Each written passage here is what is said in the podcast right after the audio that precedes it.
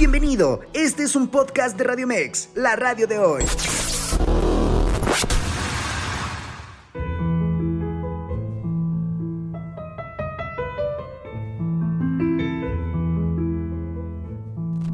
Hoy en el Criticón hablaremos del escritor francés Victor Hugo, autor de Les Miserables. Comenzamos.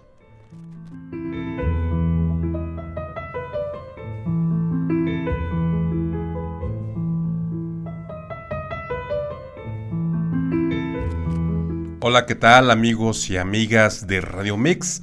La radio de hoy estamos en una emisión más del Criticón y está conmigo, como de costumbre, mi amigo co-conductor de este espacio, Luis Fernando Díaz Ábalos, cronista, historiador y miembro del Seminario de Cultura Mexicana aquí en Coacalco. Muy buenas noches, Fer. Muy buenas noches tengan todas y todos ustedes. Bienvenidas a este espacio, bienvenidos y bienvenidas a este espacio dedicado a la cultura, pero de una forma light.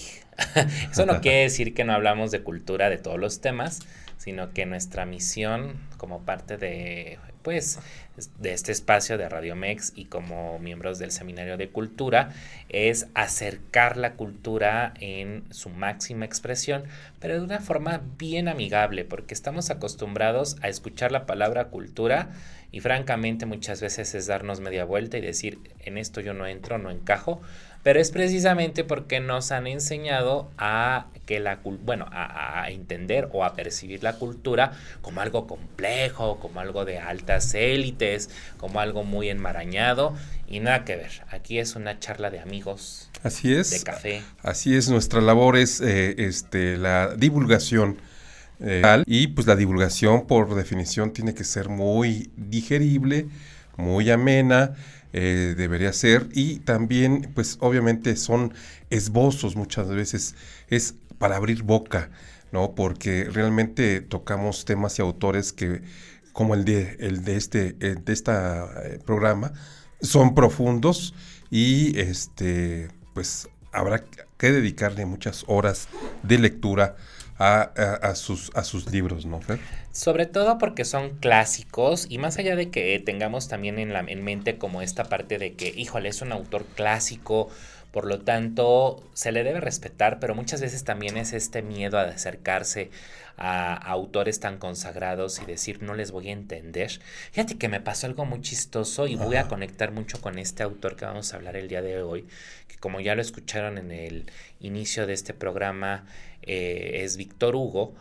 Eh, el fin de semana, por ejemplo, me puse a releer muy brevemente, a ojear El Quijote. Yo no lo he leído completo, sería una eh, franca mentira de mi parte y algo muy insensato decir que lo he hecho. He leído fragmentos, me he acercado al Quijote de muchas formas, pero lo empecé a leer desde esa frase de en un lugar de la mancha de cuyo nombre no me quiero acordar o no quiero acordarme. Y se me hizo con otra mirada un relato bien interesante. No llegué ni siquiera a dos páginas cuando caí en cuenta de algo que el mismo Cervantes te dice al inicio. ¿Por qué se llama Quijote? Bueno, pues porque el Quijote era un hombre tan delgado que la quijada se le caía. Y por lo tanto, en lugar de decirle Quijadas, le dijeron Quijote. Entonces, es algo tan, tan hermoso como te lo cuenta Cervantes que dices, ah, caray. Y tan, y tan, coloquial, ¿no? Muy coloquial. Muy coloquial. Efectivamente. De, una cosa que puede ser muy, muy, este, eh, frívola, si se, si se puede decir el término, eh, pues nace este, este nombre del Quijote, ¿no? Y, y como tú dices, eh, digo, es, son contadas las personas que pueden, que han leído completo el Quijote, porque es eh, eh, pues un libro muy espeso, muy, eh, digo, muy, muy largo, ¿no? hay quienes dicen que cuando menos uno, los, bueno, los, los, los, que están dedicados a la literatura, hay que, hay que leerlo cuando menos una vez cada año. Así es. Pero este, la verdad es que se requiere una disciplina lectora muy acuciosa para poder hacerlo una disciplina para leer que a veces no tenemos todos aún los que nos dedicamos a la cultura, ¿no? Yo creo que son muy pocos, como bien dices, que se han acercado a estas obras eh, tan, tan densas. Eh, incluso, por ejemplo, los que dicen, yo ya leí todos los poemas de Sor Juana, o solamente personajes que digas se dedican a esto, ¿no? Sí, especialistas, ¿no? Como Bouchot, eh, este autor que se ha dedicado a, la poesía, a la filosofía no hispana, eh, pero contaditos, ¿no? No está mal que uno tal vez no se haya acercado a estos autores, porque sí reconocemos que son complicados, pero para eso estamos en este diálogo, ¿no? Acercamos la cultura, nosotros también no somos como estas enciclopedias que andamos ahí con eh, la vida diciendo, oh, sí, claro, ¿no? Lo hicimos, sino que aprendemos y dialogamos con ustedes que nos siguen a través de la señal de Radio Mex en Facebook Live. Saludamos a todos los amigos que ya se están conectando. Y también a través de Instagram y lo que antes era eh, eh, Twitter, ahora es X y a través de radiomex.com.mx. Y fíjate que también estamos en formato podcast. Sí, claro. Si se pierden nuestros programas por X o Y razón, nos pueden volver a escuchar en eh, Spotify, iHeartRadio y en Apple Podcast. Entonces, no hay pretexto para que pues, hagamos esta bonita eh, comunidad de El Criticón. Y pues ya entrando en materia, Víctor Hugo, creo que lo conocemos todos, pero no tanto porque agarramos el libro y lo abrimos, ¿no? No, yo creo que es por la fuerza de la fama, la fuerza de la fama que de alguna forma todos eh, eh, en algún momento de la vida, o bueno, la mayoría, sobre todo quienes tienen educación ah, cuando menos media superior, han escuchado hablar de un tal Víctor Hugo. Pero ¿quién fue este personaje? Eh, que fue un, escritor muy popular en Francia, muy popular. Es un francés eh, que realmente trascendió su tiempo y su obra y que fue no solamente escritor, bueno, fue escritor, eh, fue escritor de qué? De poesía, de drama, de, teatro, de novela, ¿sí? Y también incursionó en la política. Era un hombre de muchos, eh, de muchos eh, inquietudes y temas que a él, a él sí le aplica esta frase de todo lo humano no le era ajeno. Híjole, qué, qué, gran comparación, ¿eh, Gerard? porque siendo un francés, digamos que fue un enciclopedista del 19, ¿no? Algo así por la cultura francesa, pero otra vez vuelvo yo a preguntarme, ¿en qué momento dormían estos personajes? Porque hacían tantas cosas y producían tantas cosas. Tan solo su obra cumbre, que es Los Miserables, pues en este momento, por ejemplo, aquí los traemos eh, a mostrar a ustedes. Aquí es una edición de dos tomos. Sí. Imagínate en qué momento él pudo hacer esta escritura tan profunda. Bueno, para poder hacer esta, que fue su obra cumbre, tardó alrededor de 15 años. O sea, no fue de un día, de un mes, de un año. Fueron 15 años para poder terminar esta gran, gran novela, ¿no? Claro, Los Miserables. Les decíamos, por eso ustedes seguramente se han acercado a la obra de Víctor Hugo, porque es un clásico que se ha llevado a la pantalla grande. La última versión de Los Miserables la vimos eh, protagonizada por Anne Hathaway, por ejemplo. Eh, por Hugh Jackman, que es este actor australiano, y fue un éxito en taquilla, sobre todo porque el musical pues es una una cuestión, una obra que está adaptada en Broadway y que ha sido como un, gran fenómeno, ¿no? Que fue eh, ya, ya digo, en épocas recientes. Claro. Esta obra, ¿no? Que se estrenó en Broadway eh, alrededor de, de 1900 80 o 90. Sí, fue, fue ya de finales del siglo XX que se lleva al teatro y que resulta pues un hitazo, ¿no? Algo muy importante, porque aparte por el número, la cantidad de actores en escena es impresionante, la escenografía, eh, la batalla, eh, porque pues llevar eso al escenario, al teatro, pues no es nada fácil y se ha logrado, ¿no? Por eso las producciones cuando montan Los Miserables, francamente son un éxito. Sí, claro. Son caras, eso sí. muy, muy caras por toda la producción que que, implica, ¿no? Así es. Sí, entonces eh, eh, este hombre vivió en pleno eh, siglo XIX, atraviesa prácticamente todo este siglo, nace precisamente un 26 de febrero, un día como hoy, de 1802, ¿no? Él nace en, en Francia en el seno de una familia de un padre eh, que está eh, en, las filas del ejército, es un, es un, pues un militar destacado, ¿no? Eh, Leopoldo, Leopoldo, no me acuerdo cuál es el segundo, y luego es Hugo, ¿no? Hugo es apellido, no es nombre. No. Por eso es Víctor Hugo. Y ahorita vamos a ver por qué Víctor, ¿no? Porque eh, esta, este matrimonio, eh, su madre se llamaba Sofía. Eh, bueno, tú sabes mejor el francés. Vamos a hablar de Francia y tú eres aquí el especialista en la pronunciación y en el lenguaje francés que es tan, tan atractivo. En, esa, en ese eh, lenguaje gutural así gangoso. Su padre es Joseph Leopold Singsberg Hugo. Y su madre es, como bien dice, Sophie Trebuchet. Sophie Trebuchet. Ah. La, lengua, la lengua de Molière, de Víctor Hugo. Sí. Entonces, pero mira, qué interesante lo que mencionas, porque inicia el siglo. Él nace en, como bien dijiste, en, en, 1800, pues abriendo el, siglo, ¿no? En 1802. Tenía bien poquito de que había caído la Bastilla y la Revolución Francesa. Se había dado. Eh, eh, él, es, él es heredero de, de, de, la ilustración, de todo este movimiento eh, intelectual que dio, que, que fue el impulsor de la Revolución Francesa de 1789.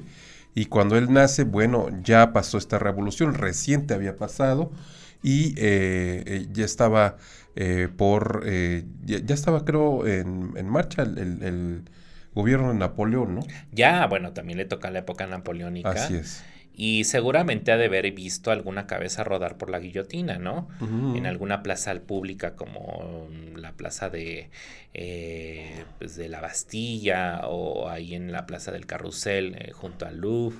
Eh, fue pues, le tocó el robespierrismo, este régimen de terror, básicamente. Y fíjate que muchos lo comparan como en esta cuestión social y de de pues tacto literario para ello con Dickens. Sí, sí, sí, claro. ¿No? son de alguna forma contemporáneos. Eh, Dickens en Inglaterra y, y, Víctor Hugo en, Francia, ¿no? En Francia. Y sobre todo también le tocan estas épocas en las que pues ya venía, venía una Francia de los Luises, una Francia de Marie Antoinette, eh, la, la, reina, que en algún momento le dijeron, oiga, pues es que el pueblo tiene hambre, y ella dijo, pues que coman pasteles. Entonces ese fue el momento en que entró el pueblo muy violentamente a Versailles, a Versalles y pues quemó todo, ¿no? Bueno, no quemó el palacio, pero sí digamos que le, cortaron la cabeza a la reina.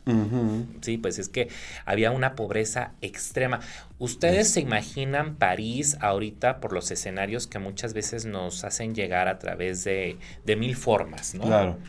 Pero París, el París que le tocó a Víctor Hugo, para empezar, la catedral, de Notre Dame no tenía ese pico gigante que se perdió con el incendio de hace unos años, porque justo fue en el siglo XIX que se le puso ese pico gótico. Ah, eh, entonces no lo tenía. Digamos que también era un París muy insalubre. Claro. Lleno de callejuelas. Y es que venía, venían, como ya lo dijimos, de, de la guerra, de la Revolución Francesa, entonces, en toda, en toda revolución hay muerte, hay, hay pobreza, ¿no?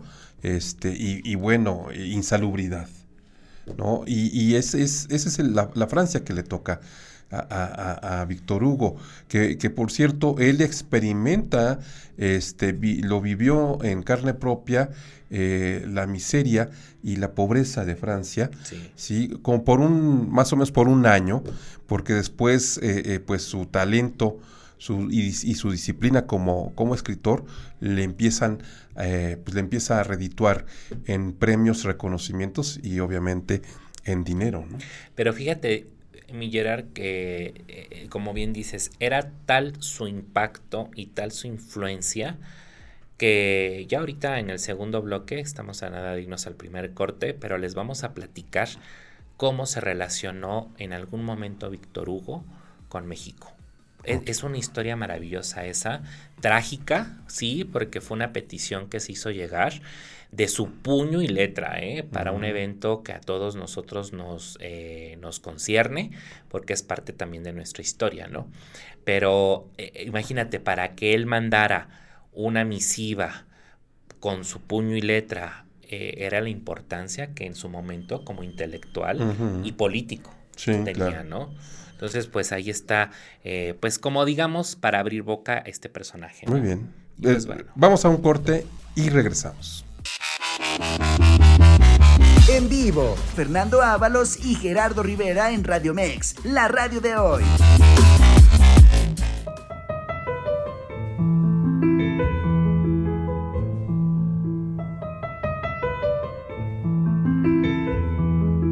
Regresamos al Criticón y estamos aquí platicando sobre un personaje que por el nombre tal vez todos han escuchado, un tal Víctor Hugo, pero sabremos algo de su vida, un poco de su obra, ¿no? A, lo mejor eh, para el grueso de la gente ya es mucho pedir, o tenemos referencias muy vagas, ¿no?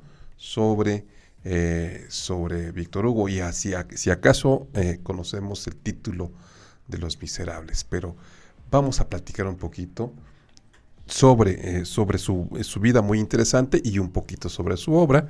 Yo creo que ya podremos abordar en otros programas ya con más profundidad algunas, algunos aspectos de, la obra de Víctor Hugo, ¿no?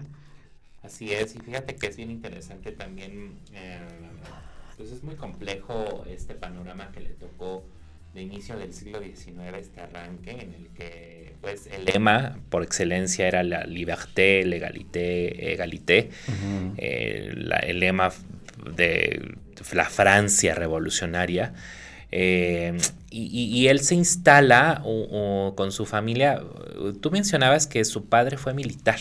Fue militar eh, eh, en ese momento que ya estaba el, Napoleón, pues fue militar de Napoleón. Por lo tanto, ellos eran de tradición monárquica. ¿sí? este, la familia. Bueno, era conde. El, sí, claro, traían ahí este, una descendencia. El propio Víctor Hugo, pues, eh, simpatizaba en su infancia y juventud con esta posición. Sin embargo, él va a dar un cambio, este, y ya en su vida adulta se hace republicano. Republicano, y de ahí empieza eso a reflejarse mucho en su obra. Sí, claro, por supuesto. ¿Qué le haría? Bueno, creo que es más que obvio saber qué le haría, ¿no? En el sentido de que vio la miseria humana. En muchos aspectos. no solamente la miseria en de, por falta de recursos, sino la miseria humana en la guerra. Sí, claro. No, eso lo marcó. Y eh, en este sentido, él pudo conocer Nápoles y España gracias a la carrera militar de su papá. Así es. ¿No? Es, Nápoles y España.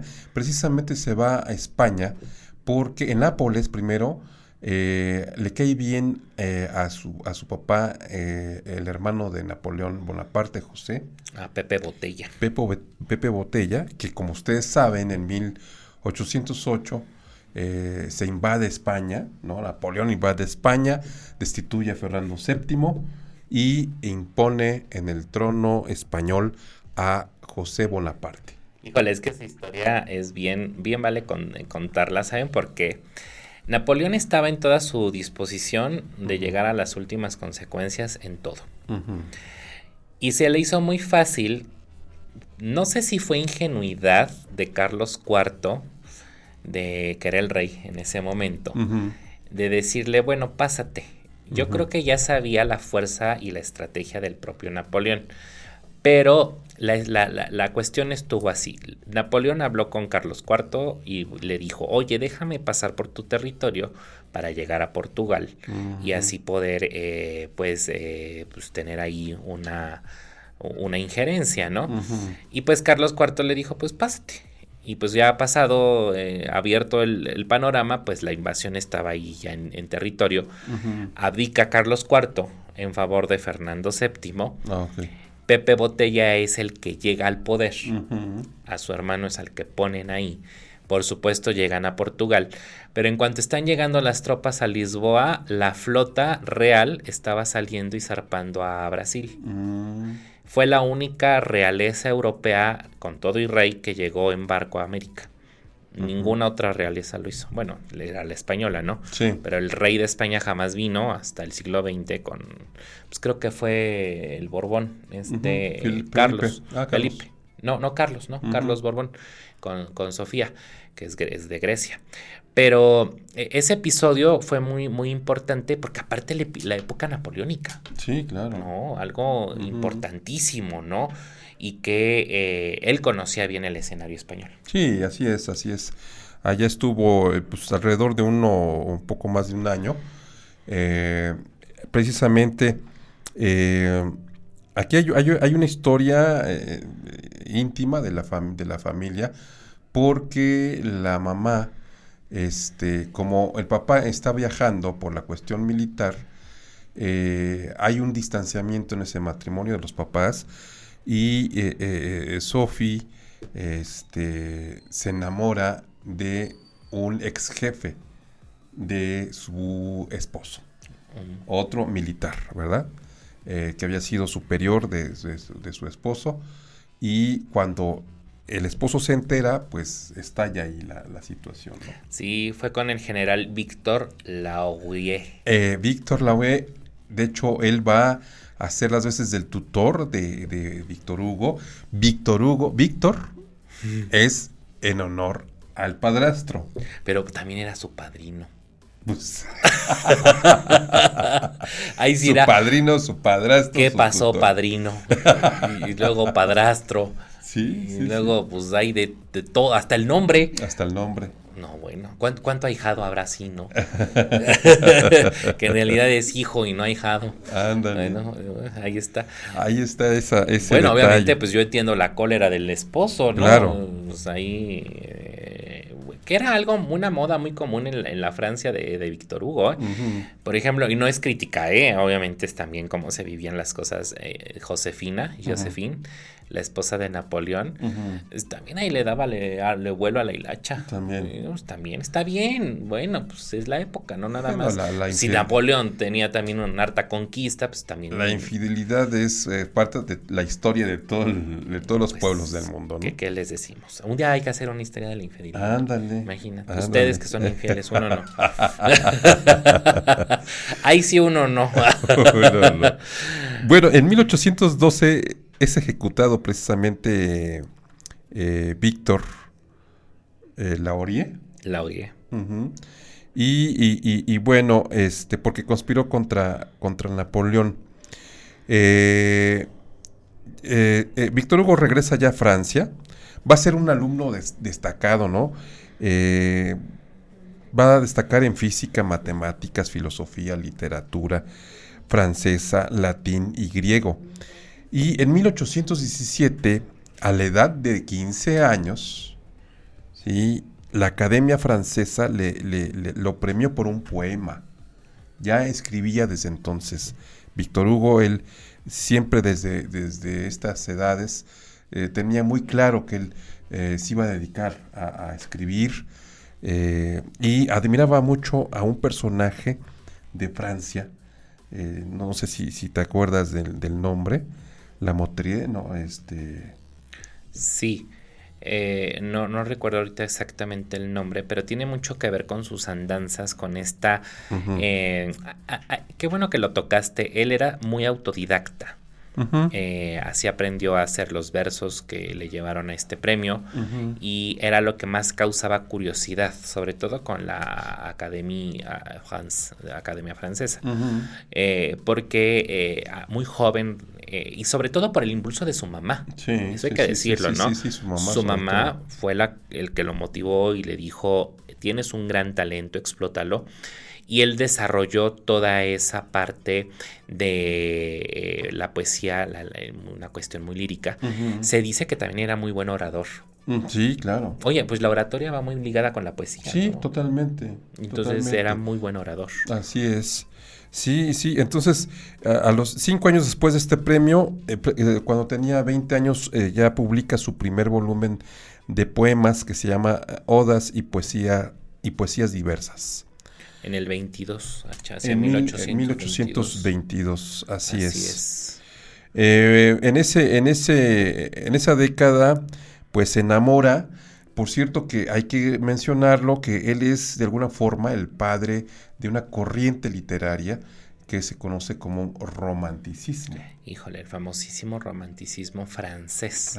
Porque hay romanticismo alemán, inglés, pero el francés efectivamente es a partir de la pues em, las todas estas pinceladas literarias del propio Víctor Hugo. Hasta ese momento la corriente eh, literaria que impera es el clasicismo, ¿no? Este, este estilo muy clásico de guardar mucho las formas.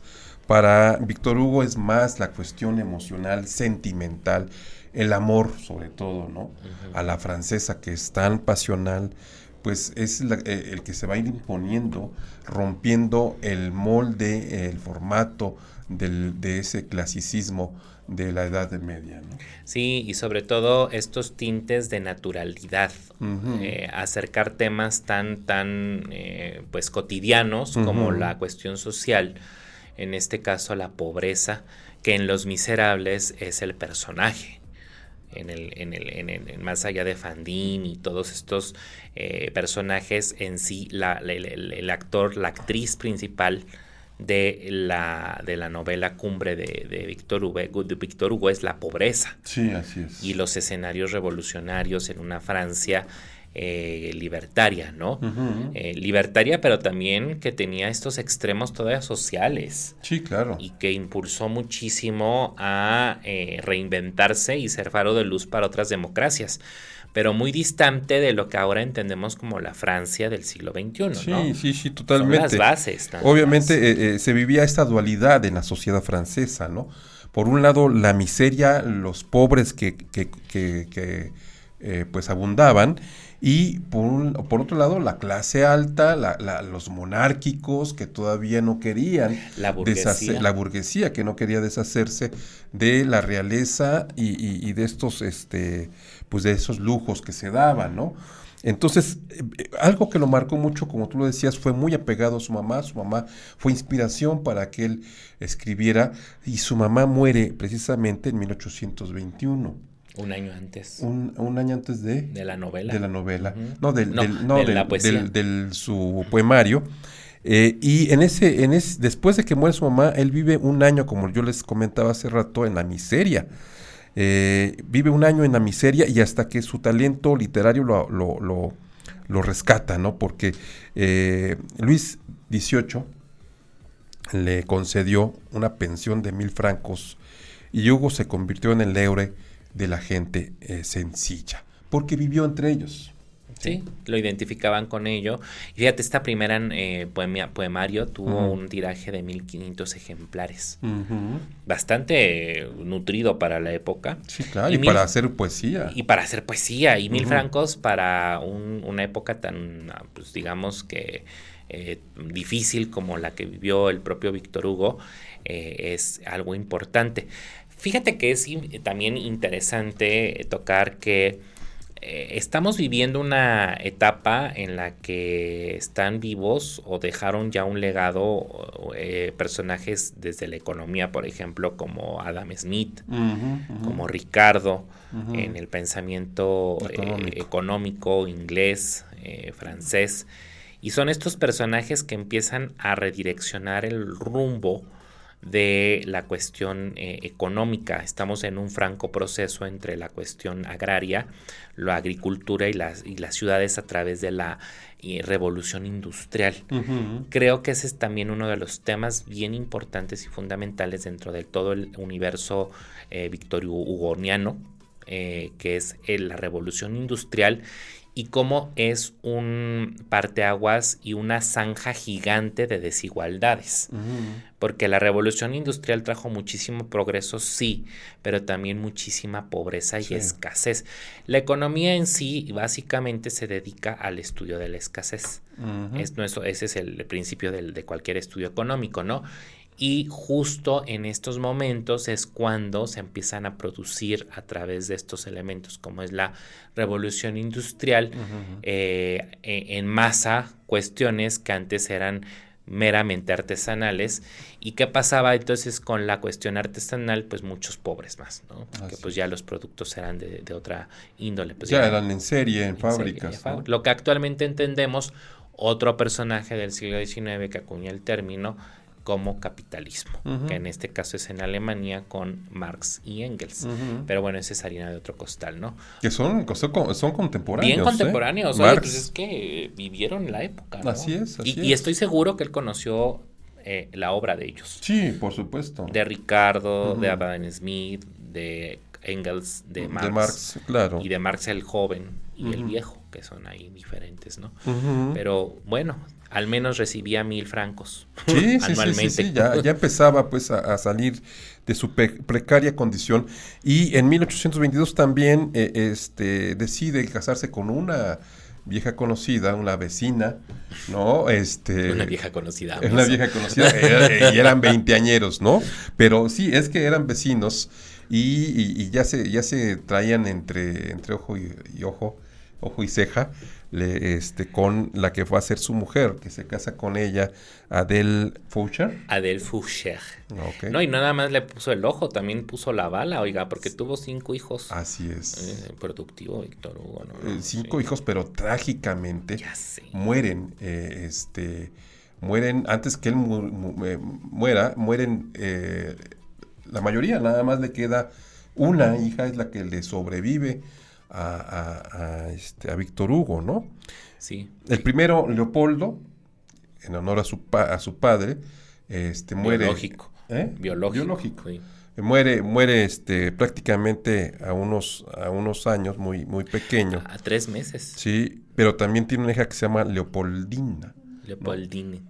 Que también es derivado de, del padre, ¿no? El nombre.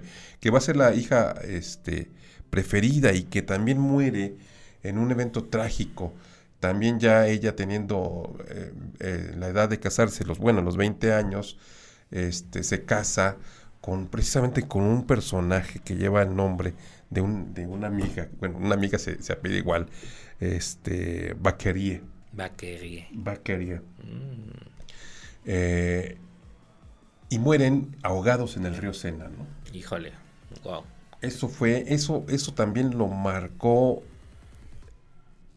a tal grado que eh, deja de escribir por varios años. Muchos pensaban que lo iba, eso lo iba a orillar a suicidarse. No, es, es trágico. Pero bueno, eh, esos son, son aspectos, eh, episodios de su vida familiar e íntima. Sin embargo, vamos a, comentar sobre el, éxito que va a tener sus, primeras obras. Ya hablamos de su primer poemario, pero después empieza a escribir este, novela. Y, su primer novela este, es Hans de, de Islandia en el 23 y en 1824 Buk Jargal, ¿no? Eh, sigue escribiendo eh, este, poesía, en, el 26 dio, dio la luz otra, otro poemario, eh, pero va a ser hasta 1829, 1830, eh, cuando empieza con su obra de teatro. Hernani es la primera obra de teatro que va a ser todo un éxito. Bueno, es que aparte estamos hablando del teatro eh, en Francia, alguien que dejó ahí Molière, pues obviamente la vara muy alta. De Molière es el médico a palos, si no mal recuerdo.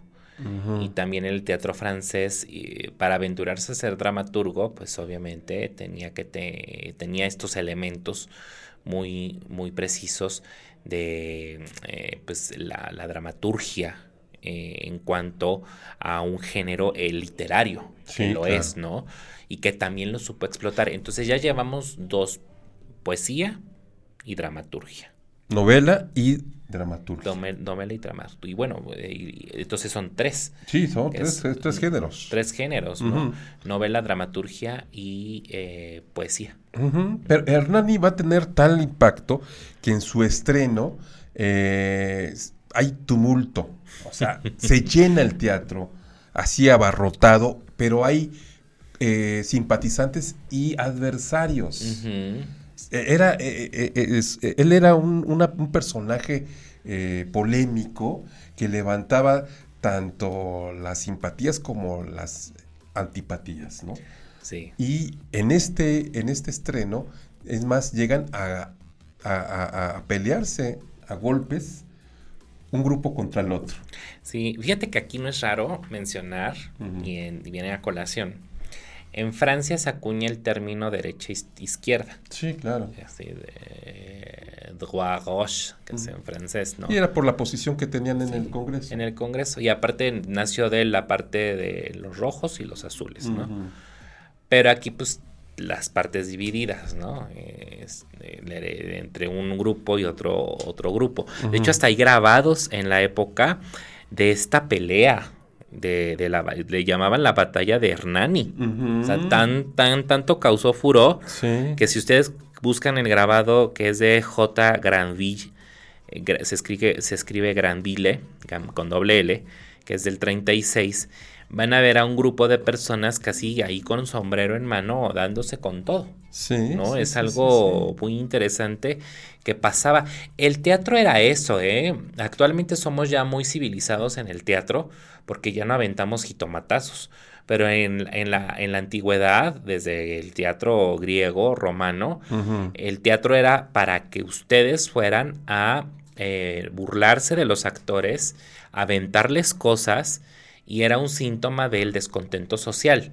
Entonces el actor estaba muy acostumbrado a que se le arrojaran este, esta clase de frutos podridos eh, o que se le insultara o que se riera uno como loco, porque era un frenesí, un desenfrene eh, entrar al ámbito teatral. En la Francia del siglo XIX seguía esta costumbre en la que si no gustaba algo, pues obviamente se bajaba hacia el al actor. Bueno, aún entrado el siglo XX, en las famosas carpas o tíbolis, eh, pues a Cantinflas le tocó en sus inicios, ah, como que lo bajaron así de bu, bu y a para abajo, ¿no? Jitomatazos. A jitomatazos, porque, porque el teatro era un espectáculo que era no para las élites, era realmente como para el, pueblo. El popolo, ¿no? Ya iba a decir yo el pulgo, ¿no? No, no, el vulgo no, el popolo. Entonces era llegar al gran público, el gran público en, efecto es el popolo, el, pueblo, o sea, ese es la, el, que tiene ahí la decisión. y, pues ahí es cuando se desenfrenaban todos y pues, pues era la compañía la que salía a veces a, palos. Sí, sí, sí, totalmente. Bueno, fue tan famosa Hernani que eh, Giuseppe Verdi, ¿sí es Giuseppe Verdi? Giuseppe Verdi. Eh, que se inspira, eh, digo, que, se inspiró en, esta obra y que la, y que la sumó a una, a una de sus óperas. Sí, nada más que Verdi. ¿Mm? Nada menos que Verdi. Sí, sí, sí, sí. Entonces fue, fue, la verdad, se, se, volvió muy, diríamos, hoy en día muy viral, ¿no? Sí. Eh, después, el, periodo, precisamente con esta obra, empieza su, su edad de oro, su periodo más, más eh, fructífero, entre 1829 y, 1900, y 1843. Escribió mucho eh, de los tres géneros que ya, hemos mencionado, poesía, eh, novela y, dramaturgia, o sea, teatro. Y fue precisamente cuando muere su hija, Leopoldine, que él se, sume en la depresión y deja un tiempo de, escribir. Y, va y, en ese tiempo que deja de escribir, eh, se va a dedicar, después de salir de su etapa depresiva, se va a dedicar a la política. Sí, a la política. Ya como un republicano, ya no como un monárquico, ¿no? Y eso va a ocasionar que eh, este, sea este, expulsado, ¿no? Sea exiliado. Sí, bueno, hay quien lo salva del golpe de estado de Napoleón III, justamente es un amante, eh, Juliette eh, fíjate, Fíjate qué curioso, se repite el patrón familiar. Sí. Exactamente igual, ¿sí?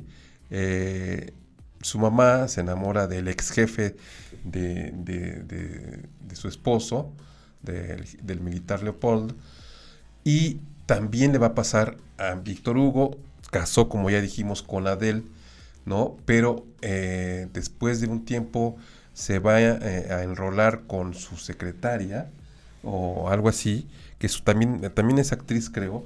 Es este de apellido Duruet. Duret, Juliette Duret, que, Es, que es esta actriz. Juliette Duret, así es. Que va a ser su amante y su compañera por 50 años. Nada menos. Bueno, ella, la de cajón, porque aún así tuvo muchas amantes. Ah, ok. Sí. Era, era, era coquetón Víctor Hugo. Sí, sí, claro, Pero fíjate, ahorita que dices esto de la historia se repite y antes de ir al siguiente corte, hay algo que se llama psicogenealogías. Mm, Ojalá también algún día podamos hablar de ello.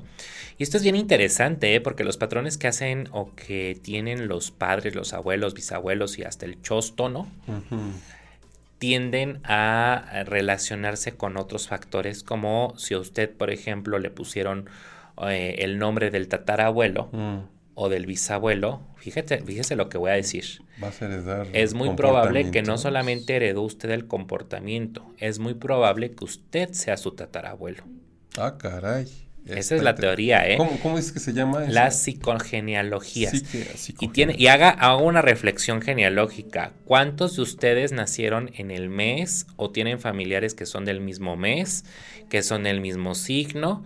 Y tiene mucho que ver con la alineación astrológica, no astronómica, astrológica y en verdad usted va a tener muchos patrones. No faltará la abuela que decía es que eres igualito a tu abuelo. No es que no eres igualito, eres tu abuelo.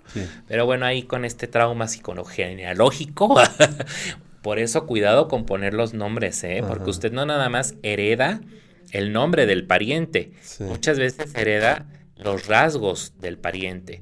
Si el pariente era, por ejemplo, enojón o tenía algunas mañas, como hasta usurero o uñita, algo, pues ahí usted puede tener, no, no esa cuestión, pero sí estar pagando karmas. Ah, caray. cuidado con eso. Qué interesante.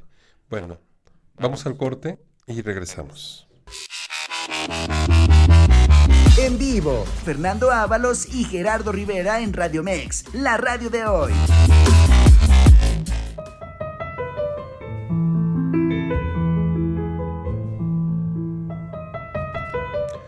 Ya estamos de vuelta aquí en el Criticón. Seguramente usted está pasmado buscando ahí las actas de nacimiento del tatarabuelo para ver cuántos, cuántos vicios y virtudes hay ahí en usted.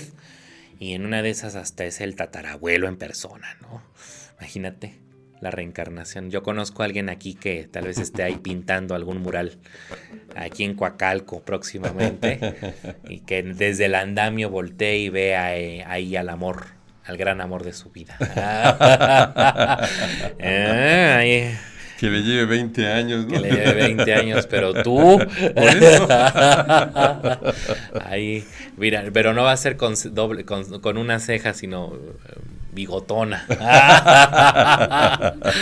Pero bueno, mandamos saludos a nuestra querida amiga Nancy. que nos dice saludos criticones. Saludos. Saludos a Nancy. Y a Romy, que seguramente ah, anda ahí. O, no sé si ya se durmió. Que es lunes. Luego a los niños nos costaba. Ay, no me incluyo, ¿no? Nos costaba mucho trabajo el lunes. Sí. Era como el día más feo, ¿no? Más pesado.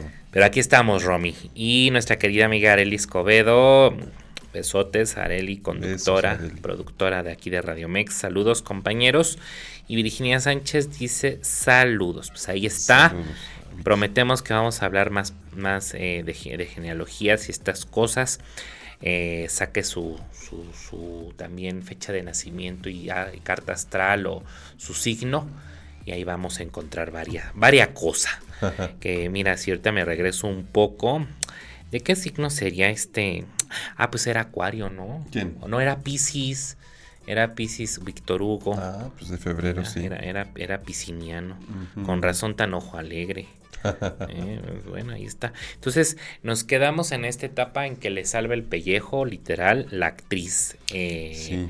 Eh, la famosa Julienne Drouet. Así es. 50 años juntos, decías. Sí, 50 años. 50 años juntos. De hecho, va a morir la mamá de sus hijos y él va a seguir. Van a morir sus hijos, ¿no? Este, ya contábamos la triste historia de, su, de su hija y de su esposo Charles Bacquerie. Eh, bueno, él, es, eh, eh, como les decía, es exiliado porque ya se, se participa en política se mete en la cuestión política y es exiliado. Se va a Bélgica y se va a Reino Unido, ¿no?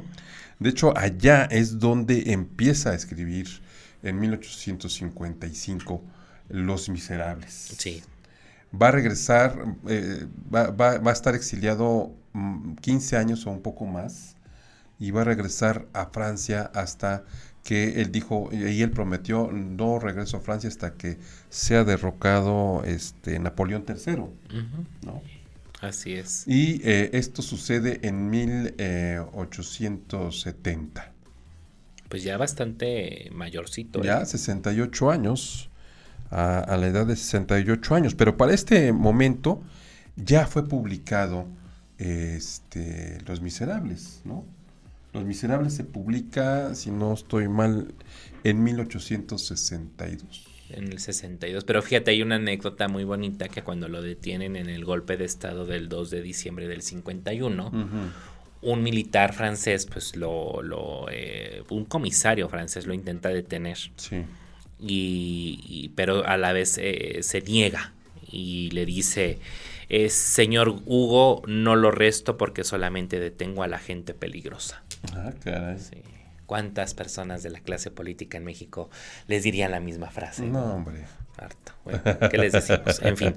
Pero mira, este exilio ocurre y eh, sí, como dices, en Bruselas. Sí. En Bruselas ahí se oculta. Bueno, no se oculta. Digamos que da un paso ahí. Y nada más rápido, él ya había montado, eh, él, es también autor de dos obras bien interesantes sobre mujeres sí sobre eh, eh, Lucrecia Borgia. Lucrecia Borgia, sí. Y eh, sobre, aquí tenía el nombre, María Tudor. Dos mujeres muy polémicas. Famosas. Pero fuertes. Un temperamento, bueno, Lucrecia fue una mujer muchos la tachan de despiadada, pero más bien era una mujer fuerte políticamente eh, estable y que supo actuar en su momento como la mujer que era, ¿no? Y María Tudor fue una de las esposas de Enrique VIII. Entonces ahí también fue un tema de, creo que María Tudor sí la decapitan.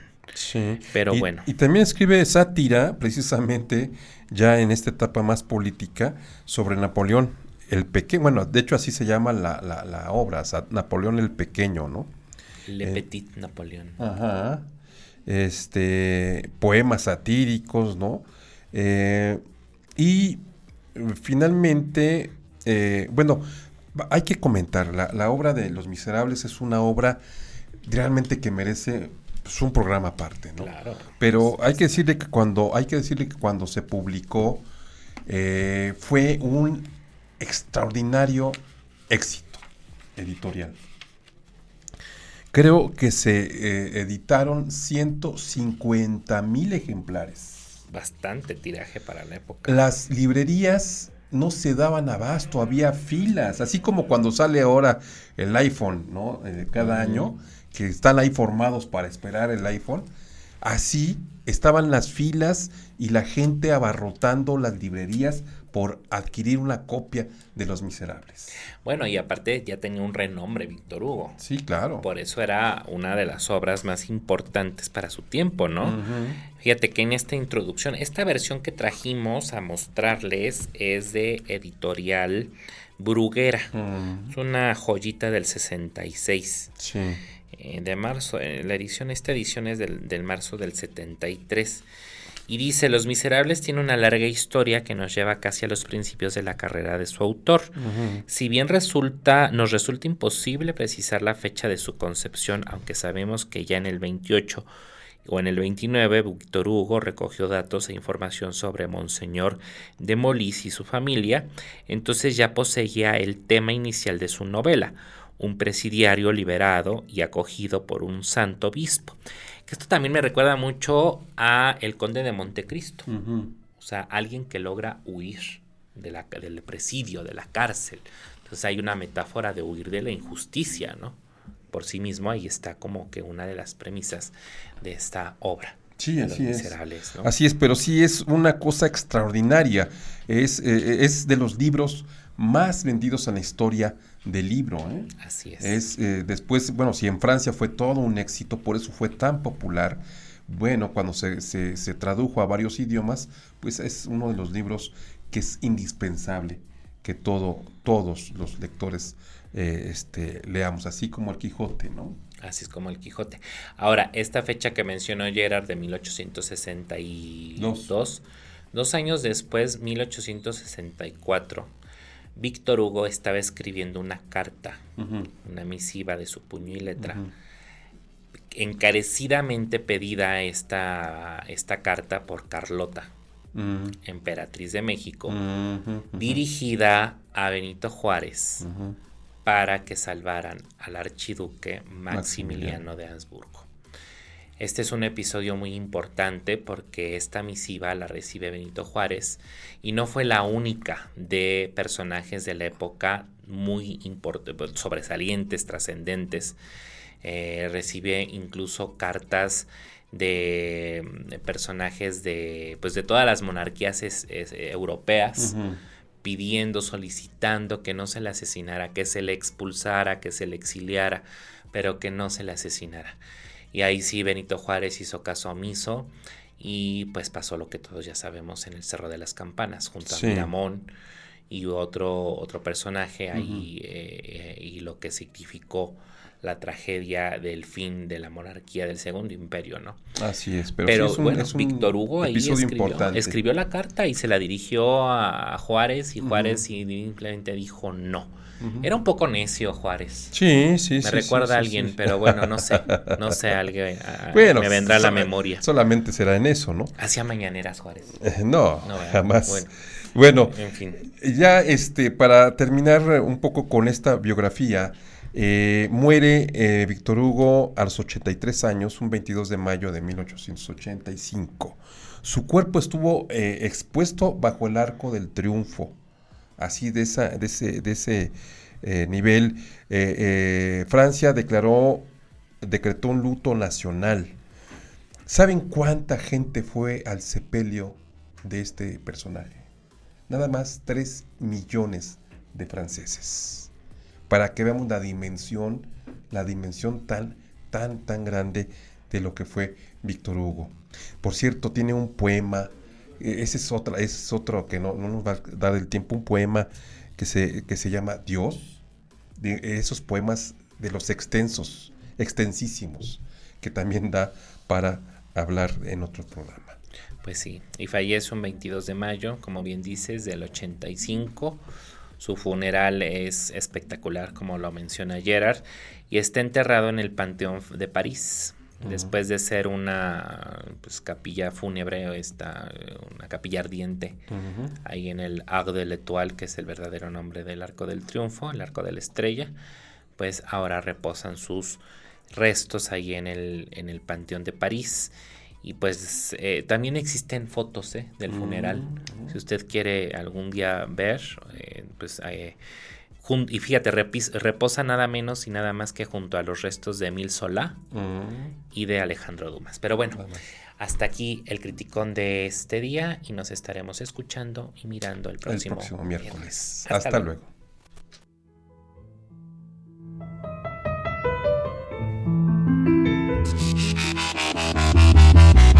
Escuche el Criticón todos los lunes y miércoles de 8 a 9 de la noche con Fernando Ábalos y Gerardo Rivera en Radio Mex, la radio de hoy.